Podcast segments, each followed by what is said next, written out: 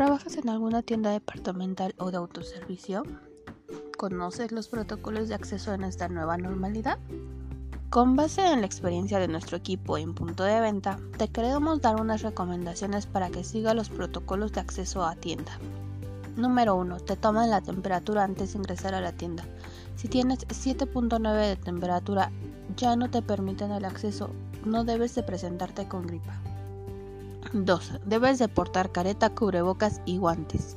Y adicional, debes de llevar gel antibacterial. Nota. En Chedrago están solicitando que lleves, aparte de la careta, lentes. 3. La selección de personal a laborar debe de ser bajo los siguientes criterios. A. Solo se podrá estar en punto de venta una persona por marca. B.